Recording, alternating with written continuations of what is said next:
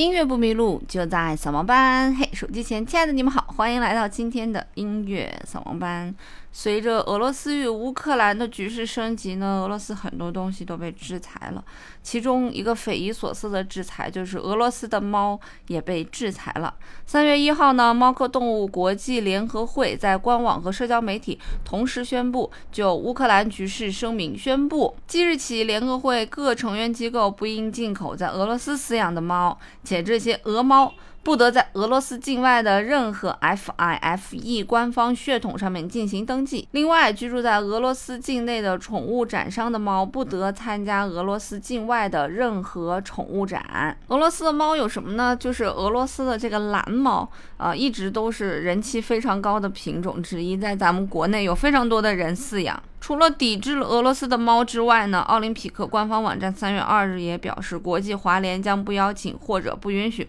俄罗斯及白俄罗斯的滑冰运动员参加国际滑冰比赛，其中就包括了谢尔巴科娃、特鲁索娃、瓦利耶娃。无法亮相即将开始的呃花滑世锦赛。同时呢，田径、赛车、网球、足球和排球各项体育赛事都遭到了国际组织的制裁。美国的迪士尼和华纳也暂停了在俄罗斯上映的电影。但是呢，有一件事情全世界一定不敢制裁，那就是俄罗斯的音乐，因为俄罗斯呢有非常非常多伟大的音乐家，他们其中呢就包括了伟大的柴可夫斯基、斯特拉文斯基、拉赫玛尼诺夫、普。罗科夫耶夫、穆索尔斯基、肖斯塔科维奇、安东鲁宾斯坦，如果制裁了这些人，那么古典音乐的江山将被砍掉一大半，而且还是那么重要的一大半。所以今天呢，就让我们一起来用两集的时间聊一聊俄罗斯的这些音乐家们。其实呢，以上的这些音乐家在我们之前的节目当中都有跟大家介绍过。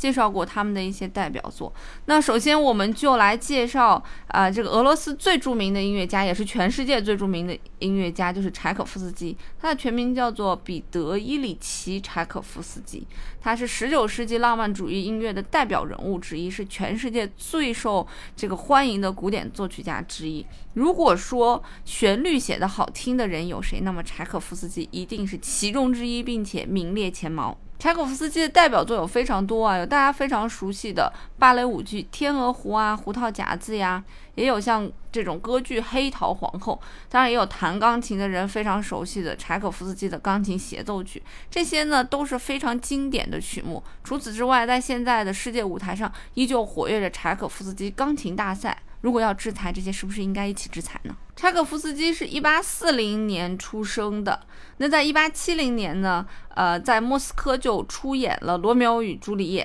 在一八七七年呢，《天鹅湖》首演；在一八九零年呢，歌剧《黑桃皇后》首演；一八九二年呢，在这个圣彼得堡。呃，上演了非常有名的芭蕾舞剧《胡桃夹子》。胡桃夹子呢，也变成了现在美国快要到圣诞节的时候，孩子们最喜欢演出的舞蹈剧之一。那这个习俗是不是也应该改一改了？直到一八九三年呢，柴可夫斯基逝世。我们熟悉柴可夫斯基，更多的可能是熟悉他的芭蕾舞剧啊，尤其是他的《天鹅湖》里面的一些片段，确实好像是人尽皆知。除此之外呢，还有《睡美人》以及《胡桃夹子》，所以这三部芭蕾舞剧呢，也是。芭蕾舞音乐史上非常经典的剧目，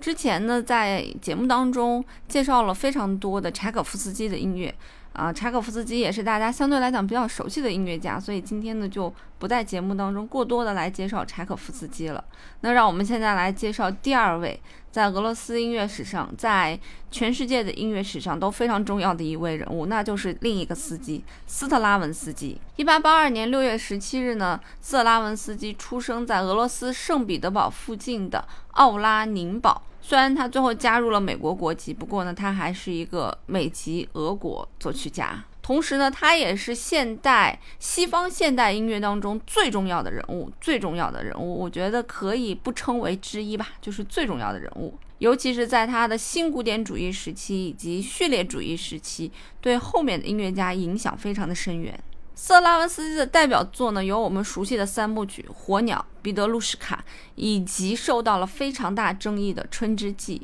我们之前跟大家有详细介绍过，《春之祭》是一部突破了现代、突破了当时的一些体系的一部音乐。如果说之前的很多音乐都是描绘一些场景、抒发一些情绪，《春之祭》给我的感觉似乎就是它将很多不具象的东西具象化了。因为我们在《春之祭》当中能感受到那种强烈的节奏的变化，以及强烈的情绪的变化。这部作品里面呢，有非常非常显著的俄罗斯民间音乐的基础。而且影响了非常多的二十世纪非常主要的作曲家。我之前看到一本书是专门写《春之祭》的和声的，大概有二三百页吧，就是用《春之祭》里面的和声的系统来分析现代音乐的和声到底是一个什么样子。从古典音乐迈向现代音乐的这个步调里面，《春之祭》是不可缺少的一个台阶。虽然在首演的时候呢，遭到了。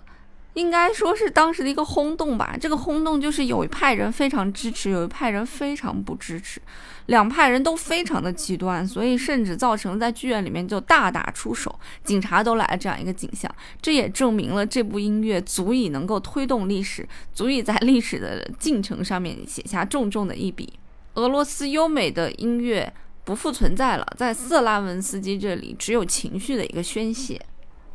如果要制裁这首音乐，也应该被制裁，因为它来自于俄罗斯，取自于俄罗斯的民间。如果制裁了这部作品，那么现代音乐的存在，我觉得就是一个笑话。